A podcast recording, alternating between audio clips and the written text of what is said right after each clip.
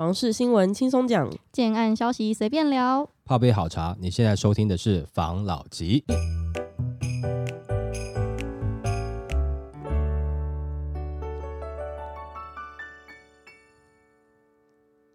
关心你的房事幸福，我是房老吉。我是大院子。我是茶汤会，今天呢，要来聊的是，有点像是在帮这个芸芸众生来跟老吉开示。就很多那种热恋中的情侣啊，都会对未来有一些向往跟蓝图，嗯，都觉得哦，我们以后要怎么样怎么样怎么样的。然后在还没结婚的时候，可能就开始讨论啊未来的家、小孩，叭叭叭叭。嗯有些脑热的，可能就连房子都买了。那这时候就要很注意。我就看到一则新闻，想说来跟大家分享一下。因为每次讲那个开示，感到我好像邪教的那教主一样，你是啊，怪老头。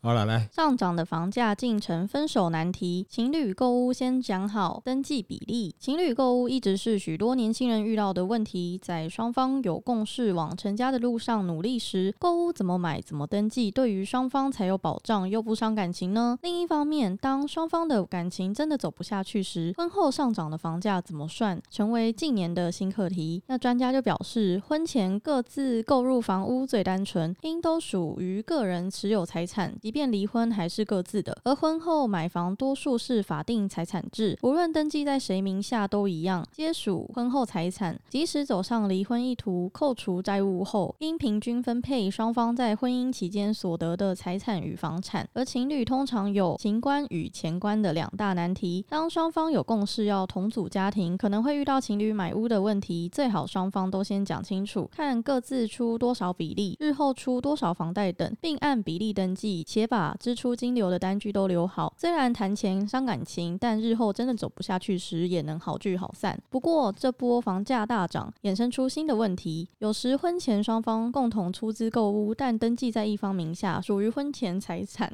这时的房价大涨后，若感情遇到波折要分开时，就可能会遇到纠纷。虽然当初谁出的资金固然清楚，但上涨房价的归属则一生争执。建议除资金往来证明要留底，最好一开始连登记比例都讲好。情侣购物最好就是自己出自己的，我个人是觉得不要结婚还是比较好。嗯他会这个问题，应该就是那个房价要两个人供才有办法吧？啊，不然的话，为什么要这样？对啊，可是情侣购物就会感觉要谈钱？对啊，要谈钱这个东西，你看还要有一个人，可能还会有什么金钱的单据全部整理好，很嗯，麻烦呢、要做账哎、那我问你们一件事情吗？你们从小看你们爸妈，他们不谈钱吗？谈钱呐、对啊，嗯，结了婚之后就是要谈钱了嘛。嗯，那干嘛你不婚前先谈好啊？因为那个时候我们在讲的是彼此无限无求回报的爱，这才是真爱。你会觉得好像谈钱的爱就不是爱了，太极端的政治正确了。可是很多人真的都这样哎、对啊，因为大家把爱包装的是很神圣，不能谈到钱，不能谈到什么他们就会觉得这个样子爱情就变质了。变质了又怎样？我觉得变质还好啊，没有怎么样啊。没错，前面有讲清楚最好了。我跟你讲，啊我看到另外一则新闻，他说交钱很衰，被戴绿帽，他气，早知道就先怎么样怎么样，网友嗯就暴动，律师点头说反而减税。反正有计划步入婚姻的情侣，为了以后能够有更稳定的生活，会一起做投资、买股票，甚至自产。在没有婚姻契约的限制下，许多事情只要协议好就好。嗯不过世事难料，如果婚前买房不幸分手，产权的转移有这么容易吗？就有一名刚失恋的网友在论坛上面发文，去年和女友购入了预售屋，登记共同持有，本来以为可以在交屋前登记结婚，但是事与愿违，突然发现他被戴绿帽了。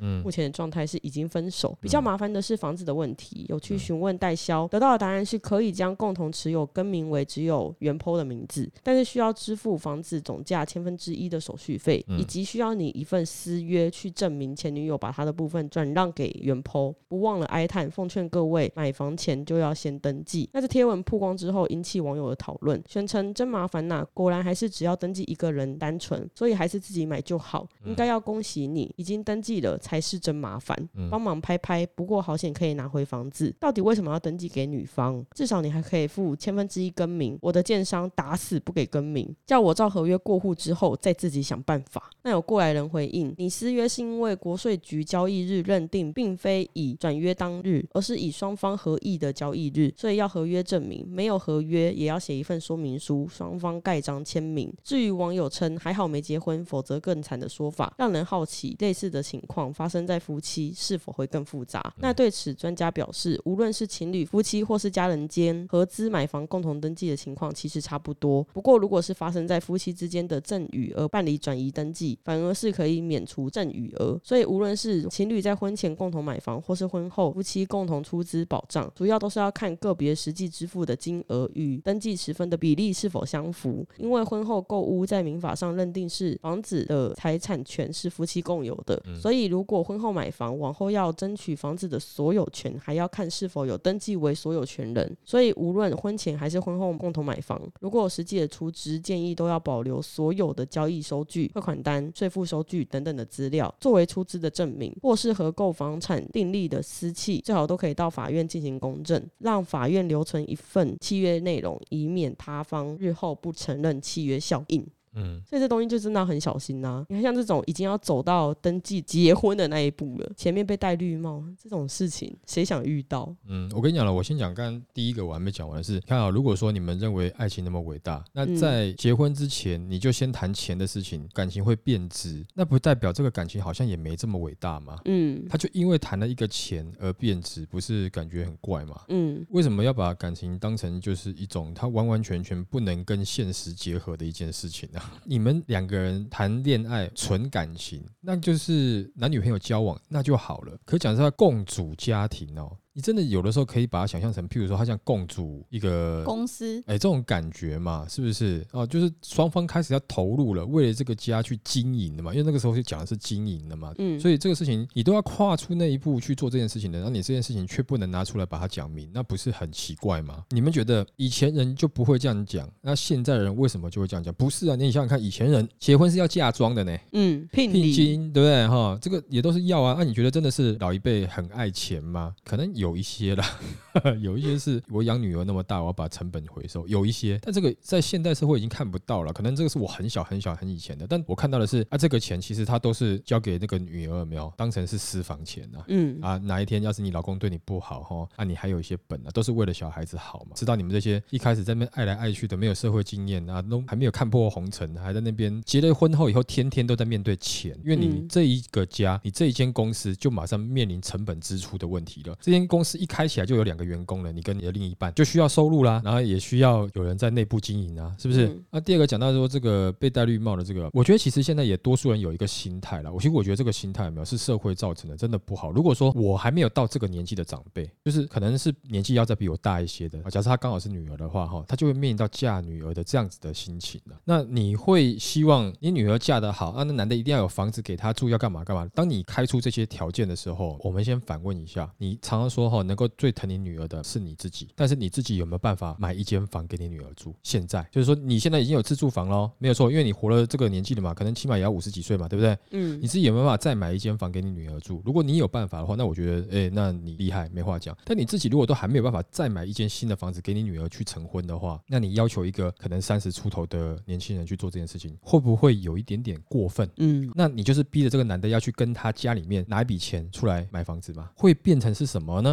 变成是你家的女儿是我爸妈拿给我钱去买房子而兑换来的，是这样子吗？会不会形成这样子的一个感受？哦，有没有可能？另外，刚刚这个被戴绿帽的这个是，就是说，如果这样子的话，是不是其实你们的感情本来就有问题了？你只是想要拿这个房子把这个女的绑住呢？他拿这个房子守护爱情，对，有没有这样子的心态在里面？那如果是有这样的心态在里面的话，那你当时买这个房这样的举动也是不明智啦。嗯哦，但是刚刚上述法律讲的那些，怎么样去保障自己婚后财产什么的，其实讲难听点，都是必须得先讲清楚。嗯要不然的话，你说啊，没关系，啊，现在法律有保障，我就傻傻接下去了。你单据也没有留，什么东西也没有讲清楚，你最后你光举证，你自己也很麻烦，嗯对不对？哦，虽然规定可以这样这样这样，但是它没有规定到每个细节，所以你所有东西还是自己得做好。那万一你怕你刚才讲的神圣的感情受到玷污了，你们婚后感情也很好，可突然有一天老婆翻到你的柜子帮你整理，哎，原来你收据都有把它留着哦，你都有做记录做好啊，所以你是想要怎么样？那不是一样要吵？没错啊，，原来你早就在打算哪天要跟我离婚呢？我全心付出要跟你在一起，我将青春嫁来你家，这样有没有？哈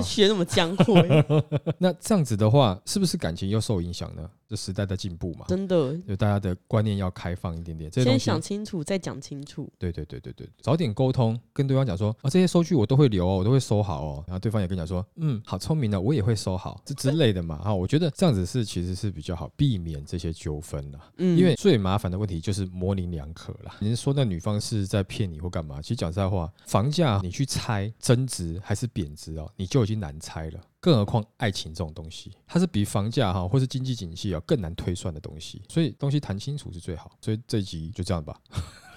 结论是什么？结论是所有事情想好谈清楚。都是先谈清楚，就拿出来讲。如果拿出来讲会变质，那真的这个感情大概也没有像你想象的那么的坚固，不需要再继续了。对，因为你连婚后每天都会面临到的一个问题都不敢在婚前讲，那你为什么婚后你会突然敢讲？那你婚后会突然敢讲的那一天，不就是因为你忍忍不住了？对，开始爆发出来了，那不就是变成是争吵的原因吗？会不高就拍垮。对，婚后哪有不谈钱的？没错。啊，当然也有了嫁到那种超级有钱人哎之类的啊，他就不让你烦恼钱嘛。嗯，但是。超级有钱人，要刚好他生意经营不好，突然有一天才知道，哦，我贵妇当了那么久，哎，怎么都突然老公的公司怎么样怎么样了？会不会有这种状况？难讲了，不知道了。所以谈清楚蛮好的，这个没有差，那双方能接受再结婚嘛？不然结了再离不是很累吗？对不对？没错。OK。好，来下一则。代销坚持卖的比隔壁户贵，他接受不了。业者吐实情，实在没必要演。有网友最近找到喜欢的建案，没想到代销调涨，卖的比隔壁邻居还要贵十万元。一想到买贵，心里就难过关。结果相关业者现身说法，表示真的没有必要演戏。就一名网友在平台社团上询问，自己好不容易挑选到一间喜欢楼层房型的建案，但是代销上礼拜坚持调价，要卖的比隔壁户贵上。上十万元，他一想到自己即将买贵，何况是西晒户，心里不是很平衡。老实说，十万元也不是什么大差距啦，但就是感受不太好。各位觉得这是代销的手法，还是真的底价就这么硬呢？不少的网友认为十万元的价差不算什么。那有人说实价至少晚一个月无误，建商每段期间都会逐步调涨，未必是代销的手法。如果介意十万和西晒的问题，建议另外寻找更好的建案，因为你晚买所以贵十万才合理吧？不然比你晚买便宜十万，你就。会比较好受吗？那我亲戚买房比隔壁户贵了一百万，同月份时登的哦，因为另外一户是建商的关系户。那端看您想不想要赌后面会出现更心仪的房子。如果你身上有余裕，是买方大可慢慢的选。那此文就引来代销业者的员工来回应，他说如果可以成交，代销马上会拿订单给你写，没必要故意加价，还在那边跟你演。调涨十万元，奖金其实才多三百五十块，房子是建商的，建商说的算，要加价我们还是得加。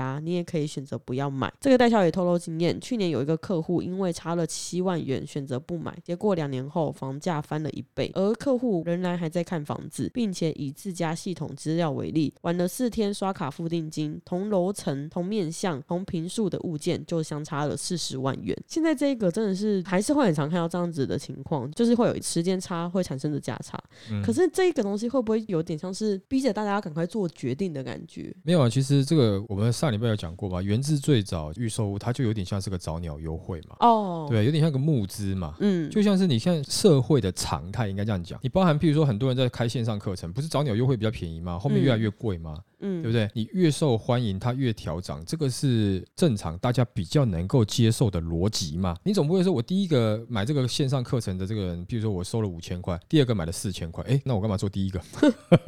哦，没错，因为线上课程也是逐步的调价。对啊，多数类的产品，它逐步调涨是大家就是能够接受的一个逻辑啦。哦，尤其这个东西是它是有一定价值层面在的，而不是说它只是那种呃，你只是用完属于消费型的产品啊，然后就是。用完或是这种日常性的抛弃类的产品啊，可能它就会比较不一样啦。但是这种你有价值上去的话，都有可能啦。那除非说像有些汽车，它可能要最后改朝换代了，它这个可能要停产了，慢慢慢慢它的价格才会往下走嘛。你在预售的过程中，它就是基本上踩踩的是一个早鸟优惠的一个概念，在以前是这样子的哦。以前是我的价格还没有到成屋的价格哦，我比成屋便宜哦，因为新成屋那个时代是新成屋最贵，刚盖好全新的房子嘛。那如果说你今天你要跟我买。预售的话，没有，你就可以用比较便宜的价格，因为我现在成品还没有做出来嘛，早鸟优惠我先给你嘛。现在还是早鸟优惠，只是房子啊，它在算的价格不是用今天的成屋的价格去算，它是用未来的成屋的价格去算，所以你会觉得啊，现在好像买预售跟买新成屋的价格好像没有差多少，甚至还会更贵，这是观念上的被调换而已。但是不管怎么讲，这个早鸟优惠的概念啊，是多数人能够接受的一个公约数啦。那如果说你买了以后，你隔壁那间买的比你便宜呢，他比你晚买，他比你便宜呢？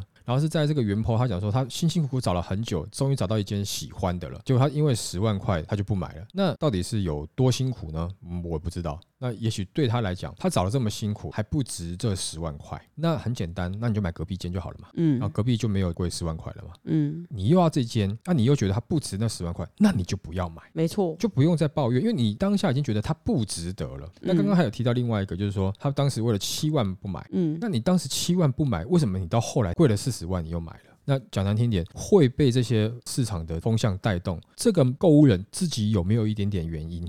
有啊，因为你当时你评估它的价格就是它贵了七万都不值得了，那现在市场上涨上去了，那你又觉得你要花四十万买，是为什么？是你的自住需求在那个时候增加了吗？嗯还是你只是被市场哦，现在看房价真的都是在涨了，你认命跟着买了呢？因为当时七万你就不值得了嘛，甚至你不愿意拿出来，为什么四十万你愿意拿？嗯你就受了市场氛围的影响了嘛。那你既然一开始你就决定要做一个不去关心市场的人的话，那你后面就不要改变，就一直坚持到底，我就不买不买不买。那可能哎那个价格可能越拉越外围，但是你不买，没人能拿你怎么样。没错，你根本没有任何伤害，那你会觉得有伤害，不就是因为你觉得你当时便宜的时候你没买，现在你才买了，你有受到伤害了，或者是你可以做另外一种人，就是你在要买房子之前，你就先多听听一些市场的消息。嗯很多人说啊，我又不是这一行，我又没有办法天天在那边跑来跑去，我到底怎么听市场消息？那我们不就报给你听了吗？嗯 我不是跟你讲说买房几招或是干嘛干嘛这种东西，我现在就跟你在讲的就是市场现在的氛围跟市场的一些消息跟状态嘛。那嗯让你们这么有智慧，因为你准备要买房子的话，我相信你一定是很有智慧的啦。因为像很多人连买房都不敢买，是因为可能不管是经验不够。我今天讲不是智商，我讲智慧，你这个包含有一部分你自己在社会上的经验等等的，你自己个人的一些成功模式，一定是小有所成，准备要买房子了。那这样子的人，你说他会不懂一些买房的原则或是相关的法规？那个你上网一定查得到的东西，他怎么会不知道？但是市场上他没有时间跑，那你听一听市场的氛围嘛，大概是怎么样，你自己就知道了。什么时候它可能房价会一直持续涨，什么时候的房价它不一定会涨了，开始会持平的、盘整的。那哪些型的案子，它目前现在还还有可能有一些力道可以资助它，让它继续涨上去的？那你在下手的时候，你就要多注意了。这就是不是你的筹码吗？嗯你就好像在赌赛马一样，哪一匹马，哎、它很强的哦，但它昨天因为不知道干嘛腰扭到，拉伤，啊脚撞到，哎、之类的，这个状况它还是很好的马、啊，但是它可能需要一个礼拜的休息吧。那你嗯今天要下注的话，你就不能下它嘛，就这种感觉啦。没有什么东西它是特别一直好的，什么东西它一直特别差的。但是市场氛围就是一直在变化，那这个会关系到你什么时候要下手嘛。如果说你会考虑到有那么一点点投资的程度的角度进去的话，那你不如就早早就开始了解这些新闻。那如果说你只是纯自租，就像很多专家讲的，任何时间买啊都没有差啦，买下去就对了啦。但是这一点上我之前讲过嘛，我跟这些专家的看法还是稍微有点不一样嘛。嗯哦，就是说自住的确不用考虑短期的房价涨幅，但是你可以在短期的时间内找到相对好入手的时机点。哦，我认为也不是说无脑就直接买下去啦，因为你还是可以再多忍一下下，可以找一个比较好的切入点再去买嘛。毕竟节省的是你自己的成本嘛。所以以他这样的状况来讲，我觉得现在就是很多人呢、他就喜欢去查一些几个招数，然后他就用这几个招数就开始去看市场，可是他不去了解。我跟你讲，法规定好了，然后呢，统计数据出来给你的，你就能完全不做错吗？很难呐、如果真的是这样子，大家都是股市大亨，大家都是那个买房子的大亨的啦。嗯为什么会有这么多的问题？是因为你在市场上，你是在跟人交易啊。那人心跟这个情绪整体的变化会影响市场啊。更何况跟你交手，不管是代销或是建商，你都是在跟人交易啊，不只是跟这个人，你旁边还有其他也许相同跟你一样是买屋的竞争者。所以你要怎么样去了解这一个部分，那才是真正难的。不然你说今天要买房的一些法规，你怎么线上查不到？现在网络那么透明，又不像我们以前那个时候打电话还要问一下代数，哎，这个是怎么样？没错啊，，不然你根本都不懂。有时候时候家属讲完了，你现在记得了，那处理完然后，等一下又忘了，下次又要打电话给他，哎啊这个怎么样？他不是跟上次一样的问题吗？有时候会忘嘛，但现在你可能上网查一下就有了嘛。有些市场上的消息啊，如果说你不是我们刚才上述讲那种，就是没有达到你要的这个价格，你就永远都不买的人，你有可能觉得你有可能是为了买房子会有可能妥协的，或者是你有可能会被市场上你买贵了你会心里面不舒服的哦。那我觉得除了你该了解的一些法规啊，或是说相关的规定啊，你清楚之外，其实你还是要去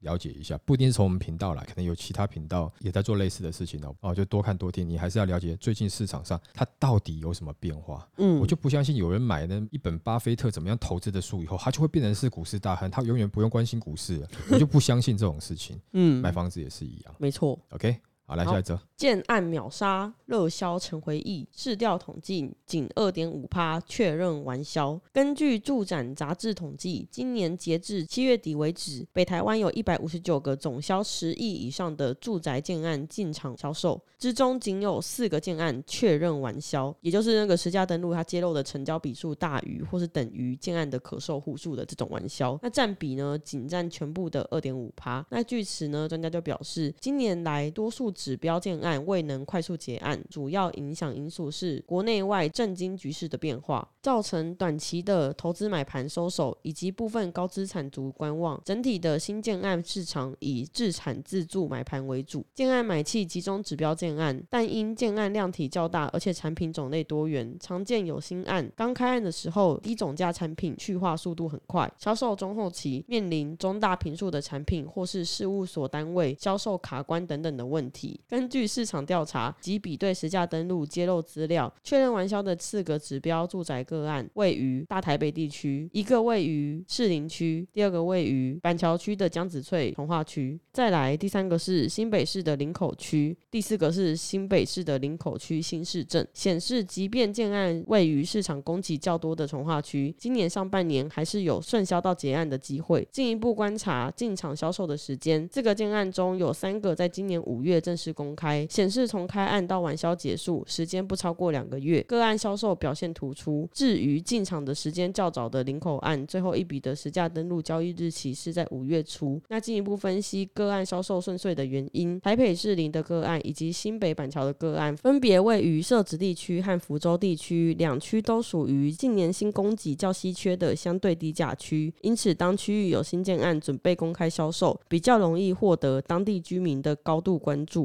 而且，就算两个建案的成交价都创区域的新高，还是获得在地购物族的青睐。根据实价登录揭露，台北市林区那个建案有五十九笔的成交记录，扣除入台户，顶楼两房的成交单价高达七十一点一万元，为设置地区的新高价。新北板桥地区的建案有一百七十笔的成交记录，高楼层两房以每平六十三点七万元成交，也创了当地的新高价。那至于位在从化区的完销建案，有江翠北侧从化区和林口新市镇，顺销的原因之一都是入手的门槛比较低，比如说具备低定签方案或是相对低单价、低总价等等的条件。上半年向市场发动闪电战，顺利摘下完销的果实。那专家表示，由于二零二二年全年完销建案数量超过一百个，以及今年下半年新推案陆续进场，不利于旧案冲刺销矿。今年完销的建案数量下滑，几乎已成定局。截至七月底，北台湾以新竹地区完销建案数量减幅较大，如过往房市交易较热络的竹北，目前尚未看到有指标建案完销撤场。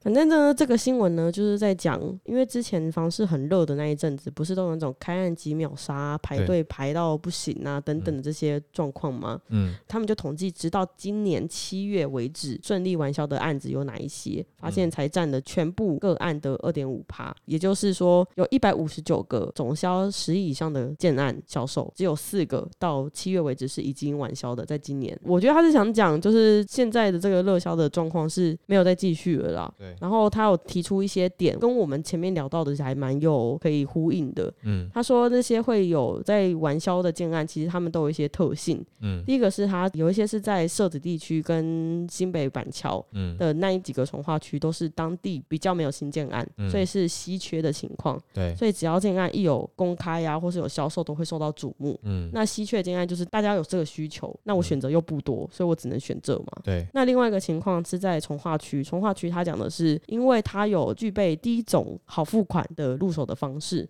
所以也是造成玩销的情况。嗯，如果是稀缺的话，当然这就不用讲了，这个是可遇不可求啦，对不对？你买土地也是一个运气跟本事嘛。那再另外一个，你说就简单讲啦，就是优付方案啊，变相的调整价格的这个部分，记不记得我好像是上个月还是上上个月忘记了，我那时候有讲嘛，反正下半年的房市要动，嗯就是你只要有降价，马上就动了。那现在看起来也是这样，就是说你的降价，它也许不是账面上面去降价，它可能这个降门槛，对入门的门槛降低了哦，它其实也算是降价的一种模式嘛。嗯，尤其又搭配到了现在的新新青安贷款，那不就是相得益彰吗？加成效应。对呀、这像是臭豆腐加辣这种感觉嘛。对 哎呀，好吃这种感觉，没错哦就是要搭在一起嘛，这样子的，它就达到一个双重的甜蜜蜜的效果了嘛。没错，哦这个是现在市场现在的状况，所以你也会看到，其实很多，变成说是这种小平数的案子啊，它目前还是宁愿用一些优付方案的方式，还没有那么快走到要降价的模式嘛。但是嗯有一些新开的，就之前讲过，在原来的从化区之外，或是旁边，或是这个从化区比较边边的边疆区域，有些新的案子可能开价就稍微甜一点点的，去抢占这个市场。如果说你今天是自助客，到底有什么样关系？这我们就举一个例子嘛，就像譬如说好了，以我这样子啊长相比较普通的人、啊，那嗯假设我今天大学生跟别人联谊嘛，哈，那我听到对方哈就有四个女生，我们四个男生这样联谊，我就觉得啊这一般般啦，机会也不一定能够，也许可以载得到女生的，但是不一定能交往嘛，嗯哦，啊那假设对方是三个女生，只有完我们四个男生，那你们也都知道，就是我的好朋友哦都长得蛮帅的，一定是没有我的局嘛，我去那边干嘛？当丑角？没有当什么司机？哦当丑角，就是唱歌的时候干嘛？你就是哎、搞笑，哎、逗大家开心，然后哦他们就一个个成对这样子，这也没有我的局嘛。但是如果说今天女生来的是八个人，然后呢，今天我的朋友跟我加起来还是四个人，我有没有机会？有有得挑了，哎，有的挑了嘛，但也嗯只能说比较有机会。我就怕我的长相太吓到他们，有没有？就他们宁愿单身的回家，也不愿意有任何一个人给我机会嘛。但是你去选择的话，你会选择这个我少对多的状况下嘛？你会觉得你可以挑，你比较有机会嘛？那假设市场上现在是比较冷的，因为他已经讲到了，就是市场的量不够了嘛，对不对？的确就是量不够。讲的这个量，成交量。如果说你这时候去市场的话，的确就是你在挑。但是如果说你在挑，对方还是你买不起的，那也没关系嘛。就是说，如果我要去的话，我当然是希望有八个女生，然后只有我们四个男生，我的几率高一点点嘛。没错但我总要去看看嘛。我只要去了以后才知道我们追得到嘛。但是如果说今天对方只有三个女生，然后我们四个男生，我光看我旁边这三个，对不对？又高又帅又有钱，那我怎么跟他们比，对不对？你就先回家对。啊，那不你们去就好了。哎，我今天跟人家约线上开团打电动，自己找个理由嘛，冠冕堂皇给自己 比。较好就是下台，对啊，难道你要跟他说，哎、看一下镜子，我们四个人看起来像朋友吗？你们三个看起来像朋友啊，我好像小弟一样。我只是举个例子啊，这是开玩笑的讲法哈。嗯嗯，我是讲我自己哈，讲我自己，有没有影射任何人哈？很怕 很怕。哎、对，现在的状况下，你看前一段时间是不是有建商在讲，大型建商讲说，那要去控制一下量啊？对，就是我要造成这个涟漪，我不要送一堆的女生，然后跟这个数量不对比的男生来做这个涟漪嘛，我尽量控制在一比一，甚至我是控制在一比一点二，哇，那我还是要抢我的房子啊。嗯，就是还是会有这样的状况嘛，因为当现在的市场上已经走向自助的市场，它没有什么投资客，我也我要投资获利，要投不投，你就是基本上你就是自助的嘛，没错那你来的话，你当然就想办法会挑符合你条件的嘛。所以在建商量控制下来之前，现在的市场呢，供给量哦还是有的，但是成交量很低的状况下，是对什么人有利呢？就对像我这种人。就是之前联谊讨不到好处的人，就比较有机会。嗯，但这这有什么有什么关系？你总是要算自己的成功率啊！我也希望我出生下来就是又高又帅又有钱，但我没有嘛。但这样子的我就不配拥有自己的女朋友吗？或者说不配拥有我自己的房子吗？嗯不是吧？我可以在对的时间点，我一样可以有啊，对不对？有些东西是人家天生给你的，我没有那些天生东西，但是我可以靠我的努力、我的智慧跟聪明才智，我在对的时间点，我慢慢也有机会成长起来。我长相可能不会变的啦，但是我的其他不管是未来工作各方面，我是不是有机会在成长？人家对自己有信心，就跟像你在买房子一样。但我也不是鼓吹你一定要去买房啦，哈，我只是说，如果你真的要买房，要让自己成为有可以挑的那个人。这样是最好。嗯，那为什么这个老话常谈，一堆人这么讲，就把它当圣经拿出来讲，都是别人贪婪我恐惧嘛，对不对？当然恐惧啊，因为我抢不到。对，一堆帅哥在跟我抢女朋友，我抢不到，我好恐惧哦，我要变光棍单身汉了。我们也想贪婪，但没办法，贪不起来。对对对对，然后就像这种感觉嘛，因为那个时候已经是过度炒作的这个时间点，你进去干嘛？嗯，对不对？你进去你是为了马上要套利跑出来的吗？你不是，那你干嘛去跟人家玩一样的游戏呢？你要自助的呢。同样一个买房子这件事情，当它是走向这种投资炒作、短期套利的模式，你不跟着他做一样的事情，那你干嘛要跟着他进场啊？那你要自助的话，你等这些人不玩了，那你再来就好了。很多人会觉得会啊，现在买房可能不好，会受一些信心的影响。的确，它有一些该顾虑的事情。你知道后面的你的付款状况是怎么样？而且近期这个我们之前讲了嘛，又要再讲一次，这个美国的状况，整个经济景气的状况，还不能说整个都很乐观的状态下，你到底现在买房是不是一个赌博？是的。那这样子的赌博有没有风险呢？有了。但怎么样去把你的风险去调整呢？这又关系到你自己怎么拿捏了。如果说你现在很急的要自住，那你也只能买中古屋、新城屋。但是如果你还有一点余裕的话，就是说你还可以暂时先租房子，或者跟爸妈住的话，这个时间点你买预售屋才是更对的。为什么？因为最近这一两年你没办法保证全球的经济状况跟美国经济状况是怎么样。那你把时间拉长一点点，比如说你现在买预售，可能三年后交屋，三年后这个中间的一个缓冲时间，也许它经济慢慢恢复了，也许啦，不能保证。但是你真的有这样子买屋的需求的话，你是不是这个时间是可以让你换得一些更大的成功率？这当然就自己去考虑了啦。所以在现在这个市场哈，不会有秒杀案了。你去市场呢，就是你那个四个男对八个女生的状态，没错。你就是有挑的机会，有议价的机会，有谈的机会。哎，等一下，等一下，那万一那八个女生就只有一个特别就是不错，那其他的都比较，嗯，我怕得罪人。哦，那好吧，那我们就就这个又要换个方式来讲嘛。你买房子没有一次买到位的嘛，对不对？哦你交女朋友不是一次交就结婚的嘛，对不对？你会越交越合你的胃口，而且好好好，这个渣男言论先这样子，我们来因，为你可能一开始谈恋爱的时候，你还不会谈恋爱，你也不知道谈恋爱在要的重点是什么啊，对不对？嗯你到最后发现，像我这种人，就是发现哦，原来心灵契合是最重要。年轻的时候可能刚开始第一交，我要我长得漂亮，我要正的，然后后来觉得人家善良，哎，心灵契合最重要，就是像我现在这样的心境，嗯。你相信吗？我不相信，所以反正总之，你不会是第一次谈恋爱就是初恋结婚，但也有啦。但是嗯多数人现在不是这样子，没错你第一次应该就是一个经验嘛。嗯对嗯，你也许会买到一个最后你要安定终身的房子，但你不要想说，哦，我房子就是绝对是只有一户啦，就是说你有可能是会换的，你可以循序渐进，你先懂得怎么样跟女生交往嘛。那如果说你在当中磨练了某些技能，或者说你自己未来行情看涨了啊，等等嗯，哎，这就真的变渣男言论哦，你在换房，在真的超杂。您刚刚说那女的是潜力股啊，啊，好了之前讲过一次。嗯，总之就是这有些举例只是为了就开玩笑方便理解啦，我没有任何这种丑女的情节啊，只是举例，如果有冒犯，跟大家很郑重的道歉。好，OK，好不好？好，来下一则。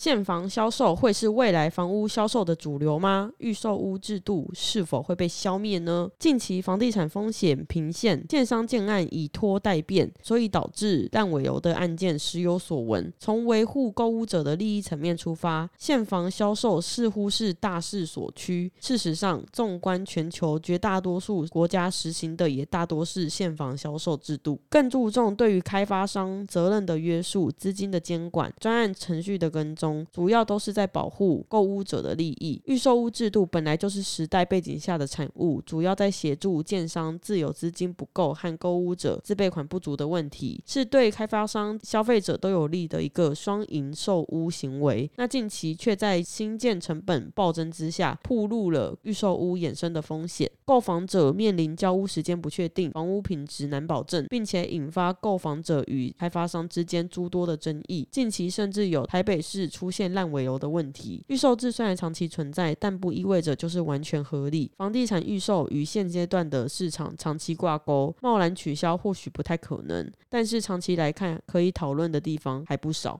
房产预售制度是历史时期的产物，在过去房地产发展确实也发挥了积极的作用，有效的解决房地产开发资金问题和消费者期款不足的问题。但是如今，开发商利用房子预售制，预先收了部分的房款，减少了自筹资金的比例，可以充分的发挥杠杆的效益。预售本质上属于商业信用，房地产开发企划一手握着银行信用，另外一手握着消费者预购的商业信用，相当于加上了双重杠杆。这样子虽然有利于房地产企业的快速扩张，但是同时也增加了它的脆弱性。资金链绷得太紧，容易产生风险，难以控制。尤其当房地产销售出现压力，市场上不免就会出现因为资金链断裂、规划调整、建筑成本增加、下包营造厂商违约等等的各种原因，导致建案停工的现象。预售制风险逐渐铺露，严重影响了购房者的利益和银行的资金安全。从本质上来看，预售制是房地产高杠杆的主要源头，而房地产高杠杆又是衍生金融风险的重要原因。这也是近期中国房地产巨头恒大和碧桂园接连暴雷的主要原因。试想，七十五趴的房款分成三十年来缴纳，这样子的负担已经相当沉重了。如果要一次缴足二十五趴的头期款，对绝大多数人来说更是一大难题。在高房价下，预售制度提供购物者支付头期款更长的付款期限，解决了年轻人很难一次拿出二十到二十五趴房款的困难。这也对年轻族群购物是相当重要的助力。这也是预售制度最主要的功效。因为预售制度实施已经有长久的历史了，要从事相关制度改革，绝对不是短期内可以达成的。因此，购物者有必要对于厂商的资历、时机、公司的财务、公务实力、经营者的诚信，乃至于了解建案的财务保全措施等等，像是确保开发商的预收房款专款专用，已事先筹足了所有新建所需资金，以确保建案可以按时如职完成，才是质保之道。这次呢，会挑选这个预售屋是否就是存亡议题，嗯有一个很大的原因，嗯是因为这个人是我们的流量密码，嗯就单纯这个原因。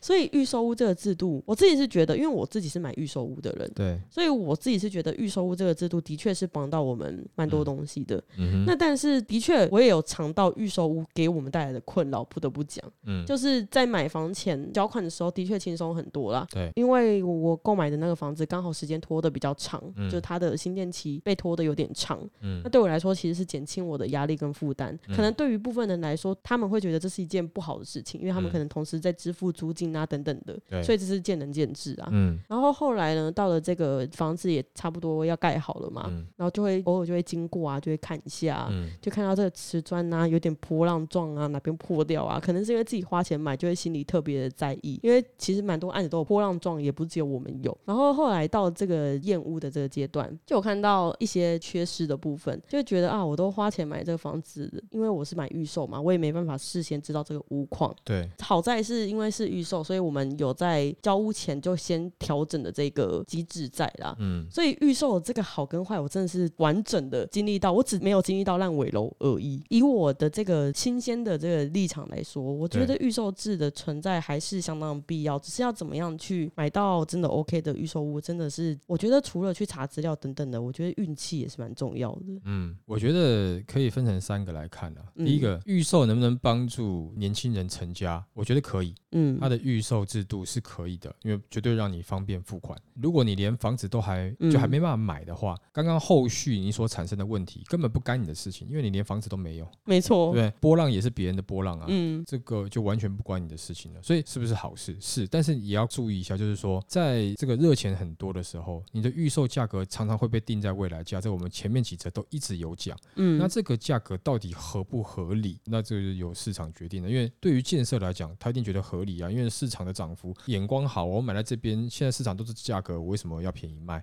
嗯但是对你买屋人来讲，也不是只有全部都是只有建商有风险，我这边也有承担了一点点风险嘛，因为你房子还没有盖起来，你也先跟我收钱了嘛，对不对？嗯所以是不是你价格能够给点优惠？在这一点上，我觉得它会依照这个市场的热跟冷哦，会有一点点定义上的不一样，有的时候就定义在未来价了，有的时候定义在现在的最高价了，这是有一些不一样的啦。嗯，哦，但是这一点来看，就的确是帮助年轻人可以进去了。好，这是第一点。那第二点，预售屋它有可能产生，譬如说你在施工啊，它等等这一些问题有没有？那我觉得在这一点上面，就是如果说你今天是成屋，已经成屋就是已经盖好了，你现况交屋，你去看，你请验屋公司去帮你看，看了最后有结果你也只能这样子啊，因为它就是现况交屋，你也很难叫他再去改善啊。这个可能就跟你刚刚讲预售屋的话，我就觉得就没有太大的影响，因为成屋你现况交屋，它是怎么样就怎么样，它的价格你要不要？很少会有原屋主或者说原建设公司，他会愿意帮你做其他的变化了。嗯哦，顶多是有些地方哦真的不好，建设公司还愿意帮你稍微修缮一下。嗯啊、但是如果说是一般屋主的话，你业务公司你验你你的事情啊，你买我中古屋，你本来就是要先想好啊，这个你能说哪个不好呢？我觉得各有优势啦。但如果你都不请业务公司的话，有什么问题，我看你都不知道啦。嗯啊，除非说你自己很有经验啦，不然的话你可能有些细节你也不会知道了。那第三个点谈到烂尾楼，我觉得像这个东西有没有，应该是各行各业都会有哪些公司可能突然啊就倒闭了或干嘛的哦，就是说你以建案来讲，有这么多的案子，然后他突然撑不下去了，你也说了，预售制度会让这样的人受到伤害，就购物人会受到伤害。嗯但是你说他盖不完倒掉的这种哦，这个我觉得各行各业都会有产生资金断裂啦，可能资金断裂了，你撑不下去倒掉了，这个都很正常的啦。